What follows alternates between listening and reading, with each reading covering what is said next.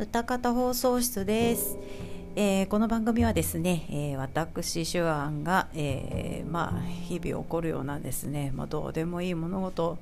などをですね、まあ、本当にただただ適当に、えーだらだらと語っていく番組となっております。えーなんかね今日は月曜日ですけどもちょっと雨でしてめめなんかまとまった雨久しぶりなんでねおー一日雨かと思ってねまあ思ってはおるんですけども、えー今日がですねまあ第20回でございましてラジオね。もう20回も更新したんやなと思ってね。まあまあねもっと長くおやりになってるラジオたくさんねあるのでそこからするとまだまだひよっこっていう感じがしますけれども。ねあのまあ、当初から結構、ね、初期からずっと話すことが特にないみたいなことを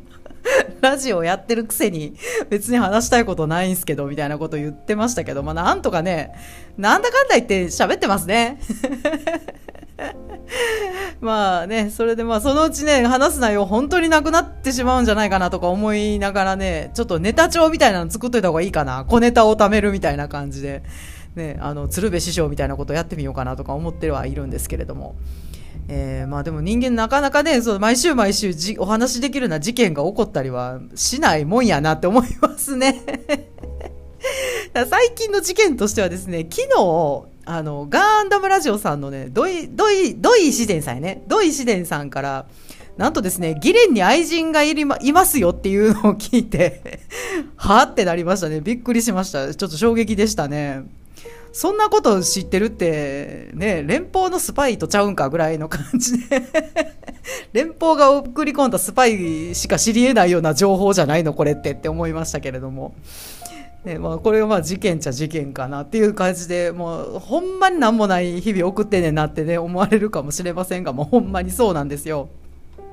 でも何の変化もないね、毎日送っておりますと、えー毎週、まあ、ラジオを収録するということも結構なんかこう非日常なことだったりしまして、でそれをまあアップして、えー皆様からね、こうやって何らかのレスポンスをいただいたりね、できるとなんかもう私にとってはもうそれだけでもう相当な大事件だったりしますので、まあ、今後ともね、何らかのレスポンスをいただきたいなと思っております。よろしくお願いします。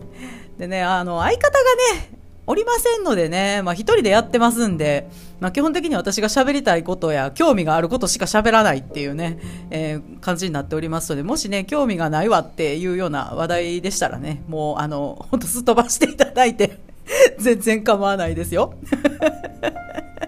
ね、おばちゃんのたわごとですからね、もうね、まあ人生短いんでね、あのじ時間は有効なことに、えー使っていくべきだろうと思いますんでね、もう興味がないことに関してはね、もう本当、あの飛ばしていただいて、もちろんね、聞いていただけるとそれはめちゃめちゃ嬉しいですよ。よろしくお願いしますね。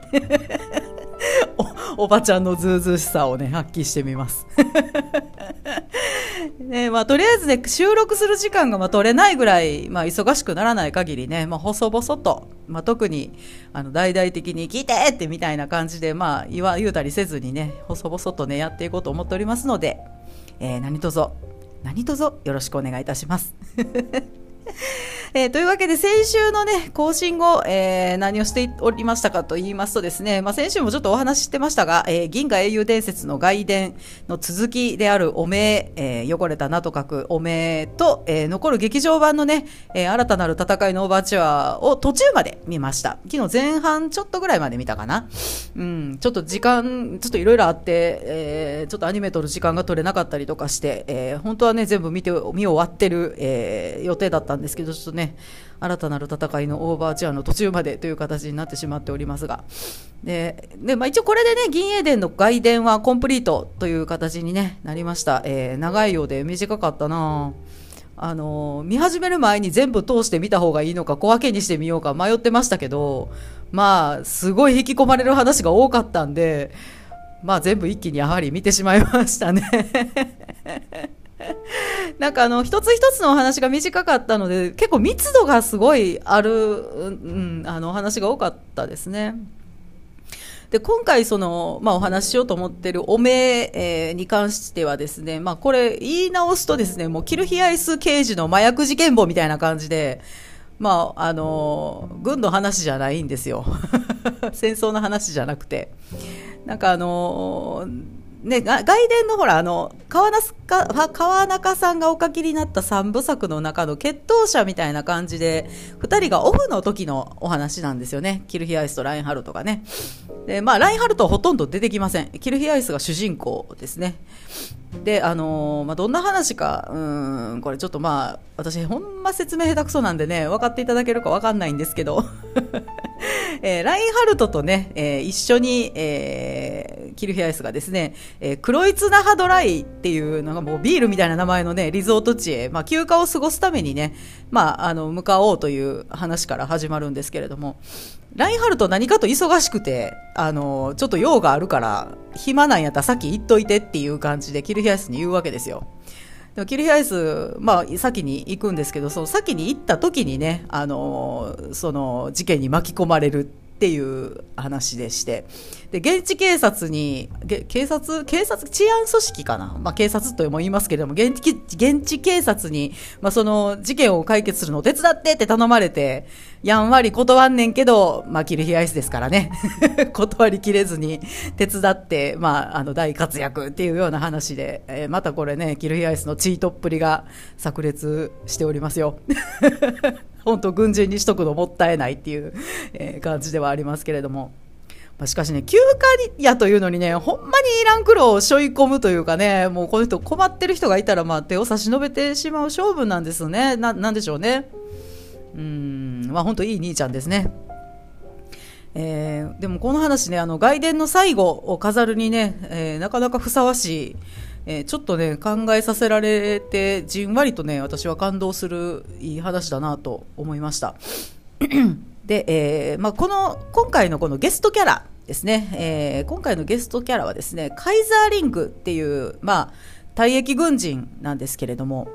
でこの人、元中将でね、あの昔、そのアルレスハイム星域の戦闘って書いてあったね、アルレスハイム。ごめんなさい、私も固有名詞、本当に覚えないんであの、アルレスハイムだったと思います、アルレスハイム星域の、えー、戦闘で、なんかあの作戦通りに味方が動かへんかったっていうので、まあ、ちょっと歴史的な大敗をやらかしてしまったおじいちゃんなんですよ。でそれがまあ原因で、まあ、軍を辞めて自分が責任を負うっていう形で軍を辞めて、まあ、その帝国軍の歴史の中では、まあ、ダメな指揮官だったっていう評価をねされてる人なんですよね。愚将って書いてましたね。あのダメ指揮官だったっていう評価をされていてでキルヒアイスもねそのこと知ってるんですよ。あこの人あの人かって思うんですけど実際ね接してみたらそんな感じ全然なくてむしろこの人優秀な指揮官だったんじゃって思わされるようなね、あの、いう、ここ、なんていうのかな、ちょっと頭の切れる、うん、頭が切れるっていうか、えー、ちゃんとした人なんですよ。要は、そんなダメな指揮官という感じでは全然ないわけですよ。で、このね、あの、カイザーリングというおじいちゃんが、あの、冒頭で、まあ、暴漢に襲われまして、で、それをね、たまたま居合わせたキルヒアイスが助けて、まあ、お互いを知るというきっかけになるんですけれども、その暴漢というのがですね、まあ、薬中でして 薬中も出てくんのか、銀英伝とか思って、で、その、まあ、薬物中毒の人でして、で、なんと元ですね、カイザーリングの指揮下におった軍人なんですよ、この人がね。で、まあ、その人は捕まりまして、で、あのー、で、その、まあ、た、えー、なんていうんですか、カイザーリングを助けることに、まあ、一役買ったキルヒアイスも一応警察に呼ばれて、まあ、ちょっと事情を聞かせてもらいたいみたいな感じで呼ばれるんですけど、まあ、警察側はですね、まあ、その、あのー、軍の内部に薬薬の 薬の密売をしている組織がまああって、でもその元締めがこの黒い綱ハドラインに来るっていう垂れ込みがあったから、ちょっとまあそいつを捕まえたいと思ってるんだみたいな感じの、まあ、内部事情をちょっと言うわけですよ。で、キルヒアイスに助けてって 言うわけですよ、お兄ちゃん。お兄ちゃん軍の人やろってね、あの、なかなか協力、軍の人は協力してくれないから、軍の中のね、えー、不祥事なわけですから、えー、協力してくれないかな、みたいな感じでね、えー、キルヒアイスにまあ頼むわけです。でそのね薬の密売組織の元締めっていうのが、まあ、今回のゲストキャラの2人目であるカイザーリングの部下のバーゼルっていうね元軍人なんですけれども、えー、この人補給部隊のなんか多分偉いさんだったと思います。で補給部隊をまあ担ってる人だったんですけど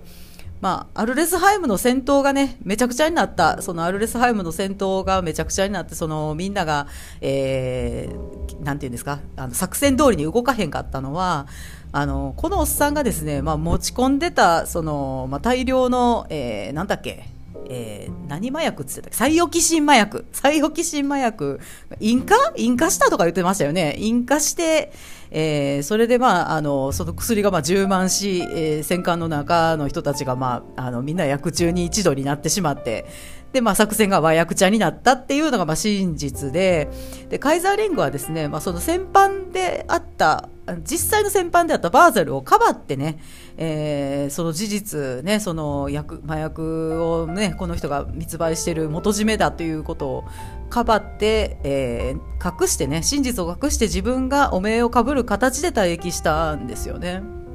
で、なんでそんなことしたかっていうと、まあ、このカイザーリングの初恋の女の人がいるんですよ。うん。そのね、あの、その人がバーゼル夫人なんですよね。えー、自分の好きだった女が、えー、伴侶に選んだのがそのバーゼルだったわけですよ。で、えー、自分が心から大切に思っている女性がですね、まあその、まあ、女性が愛している、えー、男をですね犯罪者にするわけにはいかないっていうことでねカイザーリングは自分を犠牲にして、えー、事実を隠蔽したわけです。で、まあ、結局、まあ、その、まあ、あの、切ったはったありまして、で、バーゼルはもう追い込まれるわけですよ。もう、ね、キルヒアイスが出てきますから、絶対事件は解決するんです。キルヒアイスが出てきたら絶対解決する気持ちになりますよ、こっちとしてはね。まあ、実際解決するんですけど、まあ、誘導尋問に引っかかって、まあ、追い込まれまして、まあ、まあ、自白するんですよね。でも、バルアガキで嫁、あ、その、えー、カイザーリングが愛した女の人ね、えー、自分の嫁に、えー、証拠を燃やしてしまえと命令するんですよね。で、その奥さん別の部屋に泊まってまして、その黒い綱ハドライのホテルのね、えー、で、それで、それをね、止めに、えー、キルヘアイスが行くんですけれども、えー、止めたいのなら私を撃ちなさいって言われるんですよね。うーん、そんなことできないでしょ？キルヘアイスってね、丸腰の一般人ですよ。そんなことできないんですよね。一度は銃を構えるんですけど、結局下ろしちゃうんですよね。打てない。俺にはできないって言って。で下ろした時に、まあ、あのキルヒアイスの背後に、えー、知らない間に来てたその党のカイザーリングが、えー、自分の愛した女をね、えー、撃ち殺して終わりっていう、まあ、ちょっとまあ後味悪いっちゃ悪いんですけど、あのまあ、そういう幕引きで終わりました。わかりますかね？まあそんな話だったんですけれどもね。で、あのー、まあそのカイザーリングっていうおじいちゃんがね、その自分を犠牲にして、あのー、ね、その階級を落としてまでお面をかぶって、えー、退役しなくてはならなかった。っていうのね、その部下の罪を隠して愛する女をかばったということですけれども、これ無償の愛で、まあ、彼は良かれと思って、ね、やったわけですよ。でもそのためにまあ多くの兵士がそんこの後あのこの後サイオキシン麻薬に侵される侵され続けるという結果になったという事実をね、まあ、若いキルヒアイスに問いただされてで自分の間違いに気づいてねあの涙を流して悔やむシーンがあったんですけれども、ね、結構それがね胸に刺さりましたね。うんでその時のセリフがねすごく良かったのであんまりセリフを引用しないんですけれどもあのちょっとね引用しようかなと思います。これ多分原作通りなんじゃないですかね。わかんないですけど、えー、人生は初級の数学ではない。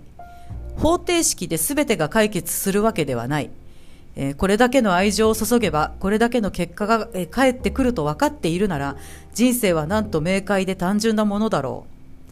私が3年前に事実を語っていれば少なくともそれ以降のサイオキチン中毒者の発生は防ぐことができただろう。私は自分の干渉のために多くの兵士を犠牲にしてしまった。彼らにも愛する者がおり手に入れたいものや守りたいものがあっただろうに。私はどしがたいナルシストだった。誰一人私によって幸せにはならなかった。って言うんですよね。これねあの愛する女のために良かれと思って、まあ、あの間違ったことをしたっていう話なんですけどキルヒアイスもまさにねアンネローゼに対して同じような立場なんですよね。でキルヒアイスもそれを聞いてやっぱりこうスカッとしないわけですよ。自分も同じようなことなわけですからね。自分も同じように間違いを犯すかもしれないっていう可能性をその目の前で涙を流して悔やむ老人に見てしまうんですよね。うん、無償の愛っていうとねすごい美しいものですし、ね、あくまあのー、すごくなんていうのかなあのー、まあすごい美徳ですよね美しいものですよね。でもその無償っていうのはあくまで、えー、自分とその愛情の対象である人との間だけの話なんですよね。で結局それで思いもよらないところに、まあ、犠牲を強いることになったりしわ寄せが行ったりすることってありますよね。で愛というのはね、えー、なくてはならないものだし、えー、美しいものではあるけどそれだけに人をね盲目にしますね。うん、正義とかとも一緒だと思う正義も人を盲目にしますよ。ねあのー、自分が、え、美徳だと思っていることをするときにやっぱり、あの、周りが見えなくなっていたりすることってよくありますよ。浸水するっていうんですかね。自分に酔うような時って、まあ、誰しもあると思うんですけどなんかその結局自分が正しいと思っていることをするときにやっぱりより慎重に注意深く自分を客観的に、まあ、見ていかないととんでもない間違いを犯すこともあり得るなって思ってねあのまあね、やっぱ実感することも多少ありますよね、そういうのね。あの自分が生活していてこれまでの人生の中でいろいろ思い出したりすると、ね、考えさせられるなと思ってね私もちょっとグッとくるものがありました。なんか人は自分が正義である時にいくらでも残酷になれるとかねいうのもよく言いますよね。本当にまあそれネットとかで SNS とかで見てるとよく出てきますけどなんか間違ったこと言ったり間違ったことしてる人をみんながもうすごい剣幕で叩きまくることって結構あるでしょ？まあねあのそれってやっぱり自分の正義に酔ってるっていう部分もないわけじゃないんですよね。なんかこう自分への戒めを込めて 今回のこのおめっていうのはねあいい話だなと思いました。で、えー、このね、事件が解決した後ね、ラインハルドが遅れてクロイツダハドライにやってくるんですけども、もクロイツダハドライってなんでこんななんかもう朝日スーパードライみたいなね、名前なんですかね。まあいいですけど。あ、クロイツダハドライって、ドライは3ですね。ドイツ語でいう3、えー、なんか3番目のクロイツナハなんですかね。わかんないですけどね。であのそのやってきたラインハルトがねあのもう事件は解決してましてであのキルヒアイスにね自分がいない方が羽が伸ばせただろうって言うんですよ。でね、あの、それを聞いた、あら、キルヒアイスがですね、ラインと、ラインハルト様のおそばが一番です、みたいなこと言うんですよ、もうね。またかみたいな。またかお幸せにってなりました。てかね、あのね、いい加減ライハルトもこういう答えが返ってくるだろうって分かってて言ってるんちゃうのってちょっと思うところありますよ。ねもうほんまやらしいわ。ねもう幸せにって感じですね。あ、それとね、あのね、クロイツダードライに行く前に、ラインハルトがね、キルヒアイスに先に行けって言うんですよね。ちょっと、あの、私忙しいんで、先行ってくださいみたいな感じで言うんですよ。で、その時に、キルヒアイス待つので一緒に行きたいみたいなことを言うんですけど、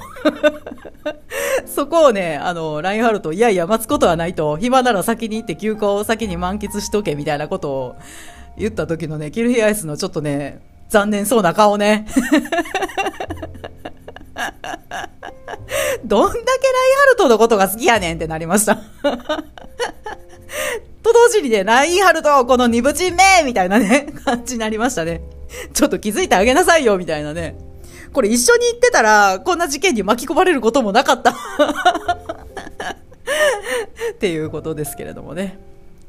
で、えー、まあ、毎回ね、ちょっとまあ中の人の、まあ、声優さんでおって思った人の話もちょっとしてるんですが、このね、カイザーリングが愛した、えー、女の人、えー、バーゼル夫人ですけどもね、この人ね、池田雅子さんでして、ね私の中でのね、エレガントボイスといえばこの人っていうね、えー、感じの方で、もう第一声を聞いた瞬間にね、あ池田雅子さんだってなってね、ちょっと興奮してしまいました。うん。ねすごいいい声ですよね。あんな声で喋りたいわ。喋ってみたいわ。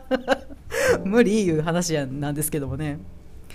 池田さんといえばやっぱりメーテルなんでしょうかね、えー、オードリー・ヘップバーンのね、えー、吹き替えがすごい有名ですけども私は39見てないんでね私の中ではパタリロのお母さんですね。エトランジュですね。唯一バンコランが惚れた女っていうね。うん。でね、あのこの続きになる新たなる戦いのオーバーチュアっていうのはですね、えー、本編の1話と2話のリメイクになります。まあ、その証拠にこのおめえの、えー、最後にある次回予告あったんですよ次回予告がね。え次回予告何が出てくるんだろうと思ったら、えー、OVA のね本編の1話の予告 でございました。あうまいことつながるようにできてるんやなと思ってね。でこの新たなる戦いのオーバーチュアは、えー、劇場版になってるんですけども本編の1話と2話をまあリメイクしてるんですけど単なるね編集じゃないんですこれ。編集してつなげてあるんじゃなくてもう完全新作なんですよ。あのー、本当に全然引用してるとこなかったと思う。全部のシーンが書き直し。で、えー、少しね人物の関係が少し掘り下げられていてああこんな仲良かったんやこの人らみたいなね感じのところとか。であのヤンとジェシカとラップの3人がね最初の方出てきますよね。学生時代からの仲良し3人組、えー、ジェシカはあのジェシカは結局ラップを選んで、まあ、結婚するわけですけども結婚する前にラップが死んじゃうのか、うん、なんですけれどもね。あの今回このね新たなる戦いのオーバーチュアを見るとジェシカさんはヤンのことが好きだったんだな。こんなに好きだったんだってちょっとね思って切なくなりましたね。ヤンもジェシカのことが好きだったんでね。うんなんかね切ない気持ちにちょっとなりました。で私ちょっとこれ前半までしかね見てないんで、えー、後半はちょっと今日の夜 見ますが、あのまあ、一応結局ね、本殿 OVA の第1話と第2話をまとめたものなので、もうこの作品に関してはね、もう特にお話はなくてもいいかなと思います。もうですんで、えー、今回ね、えー、今回の更新で一応銀河英雄伝説の外伝をもう最後、えー、その 4?4 4かな？4までやったのか。で一応ねこれで終わりという形にね、えー、していきたいなと思っております。でこの外伝ね、あのー、すごいね本編を程よく補足するエピソードばっかりですごいやっぱ楽しかったですね。あこの人と初めて出会ったのここなんやとかで、あのー、そういうのがあったりとか。したんですけどもでも時系列でいうと本当に本編の直前の話でそのまま本編につながっていくのでちょっといささか乱暴ではあるけど外伝から見ていくのも結構面白いかもしれないですね。もうこれもう叶わないことですけども。もう見てしまったんでね本編の方をね。うん。まあでもね本編もう一回見たくなりましたね。うん。あもう一回見たいってなりましたけどもねそしたらもうこの先ずっと銀英伝ラジオみたいになっちゃうんでねもうやめておきます。えー、という感じでね今回はま銀英伝のお話をしたわけですけれども。ああとちょっと時間ありますね。そしたらちょっとお話しようかなと思った。小ネタ。小ネタの中からちょっと引っ張り出して、えー、引っ張り出してっていうか、まあ、あのそんな食べてないですけどお話しようかなと思いますが、えー、この間ね、えー、お仕事でね、あの私ちょっとまあちょいちょい触れてはいますけど、まあ、音楽関連の仕事でして、まあ、先生やってるんですけどあの生徒にねオクターブの説明をしてたんですよ。1オクターブって皆さん説明できます？まあ、銅から銅とかね、そういうことですね。あの、下の銅から上の銅みたいな感じで、えー、この間がね、8度あるわけです。ドレミファソラシド、8つ音があるんですけども、で、その、オクターブのオクタっていうのはね、8っていう意味ですね。えー、8度。えー、の幅を幅の音程をなす2つの音っていうのが、まあ、オクターブという定義ですけれども、まあ、身近なところではねあのオクトパス。あれ8本足やからオクトパスっていうんですね。であのオクタゴン八角形オクタゴンって言ったりしますけれども。であの音楽のその演奏形態でいうと、まあ、2人で演奏するものをデュオって言って、まあ、3人をトリオ4人をカルテット、えー、まあ、ここぐらいまではね皆さん多分ご存知だと思うんですけども8人でね演奏するものをオクテットっていうんですよね。まあ、ちなみにあのその間が、まあ、5人がクインテットで6人がセクステット7人がセプテットで、9人がノネットで10人がデクテットって言います。このノネットとデクテット9人10人は、まあ、あんまり聞くことないですかね。うん。8のオクテットぐらいまではよく聞きますけれども。まあ、それでもまあ曲結構限られてますけどもね。でもこんな感じでね、まあ、説明していた時に、あれ待てよ、 October って10月やなって思ったんですよ。あれ8月じゃないと思って、なんで？ってなったんですよ。で、説明しながら、ね、あの、まあ、顔には出さずになんでって頭の中で思ってたんですけど、そのことを生徒に突っ込まれたらどうしようと思って、突っ込んでくれるなと思って、もし突っ込まれたら、うん、一緒に調べようかっていう感じに なってしまうんですけども。まあまあ、ラッキーにもね、突っ込まれることなかったんですよ。で、その後、もう、すぐに調べました なんで、なんで10月、10月が October なの？みたいなね、感じで。調べたらですねあの紀元前46年まで使われてたローマ暦ローマ暦っていうのがあってでそのローマ暦はですね今でいう3月が年始だったんですって。3月が3月からその年が始まるっていうあれ暦なんですって。でそこから数えて8番目の月だから October。8番目の月っていう意味で October っていうことなんですって。ねえ、もう世の中知らんこといっぱいあるわと思って。私8月生まれなんで、8月って August じゃないですか。で、なんでやろうと思ってね。 August はね、アウグストゥスから取ってるんですよね、確か。そうやったと思いますけども。8番目の月ってことでね、 October なんですって。知ったかぶりでね、どっかで言ってください。ローマ暦で、えー、正月はいい3月やからやでっていうね、あの、言うたらいいと思いますよ。ちょっと最近調べて、おお、びっくりってなったのがね、まあ、このことでございました。ちょっとね、喋ろうかなと。えー、まあ、こんな感じの小ネタをちょっと食べていった方がいいかもしれないですね。時間調整のためにも。えー、という感じでね、まあ、今週、今週はですね、えー、銀河英雄伝説の外伝、えー、最後の回ということで、えー、キルヘアイスが大活躍の汚名を語りました。えー、来週からね、何語ろうかしら。うーん、まあちょっと考えてはいますけれども、今ね、あの、すっごいたまに、たまにちょいちょい見てますのが、あの、スペースコプラを見てます。結局見てるんかいっていう話なんですけど、かっこいいわ。やばいわ。で、出てくるお姉ちゃんみんな美人やと思って 目の保養っていう感じでね、まあ見ておりますけれども、うん、コブラはでも別に語ることないですね。あの、面白いけど、特にまあ、語りたいことはないかな。かっこいいなとか、いい女だなとか、なんかそういう感じしかないですね まあ考えておきます。まあ何かしらあるでしょう。ね。という感じで、えー、今週は、えー、ここまで私、手腕がお届けしてまいりました。また来週ね、お聞きいただけると幸いでございますよ。それでは皆さん、えー、お風邪などめ、あ、わい、お風邪など召されませんように、えー、また来週お耳にかかりたいと思います。おやすみなさい。さようなら。